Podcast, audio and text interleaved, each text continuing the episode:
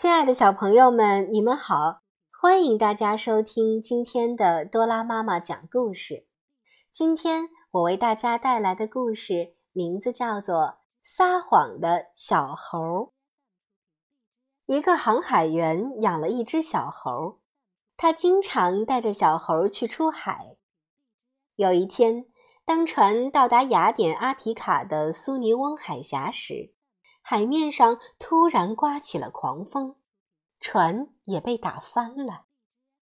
人们纷纷跳进海里逃生，小猴也机灵地跳了下去。这时，游过来一只海豚，它以为小猴是遇难的人，便把它拖了起来，向岸边游去。快到雅典珀莱欧斯海港时，海豚问小猴：“你是不是雅典人？”小猴立刻回答：“当然是了，我的祖先都是雅典的名人显贵呢。”海豚接着问：“那你知不知道珀莱欧斯？”小猴不知道珀莱欧斯是个海港的名字，他急切地点头说。嗯，当然知道，他是我最好的朋友。可是海豚一听就知道小猴在撒谎，于是生气地把它扔到了水里。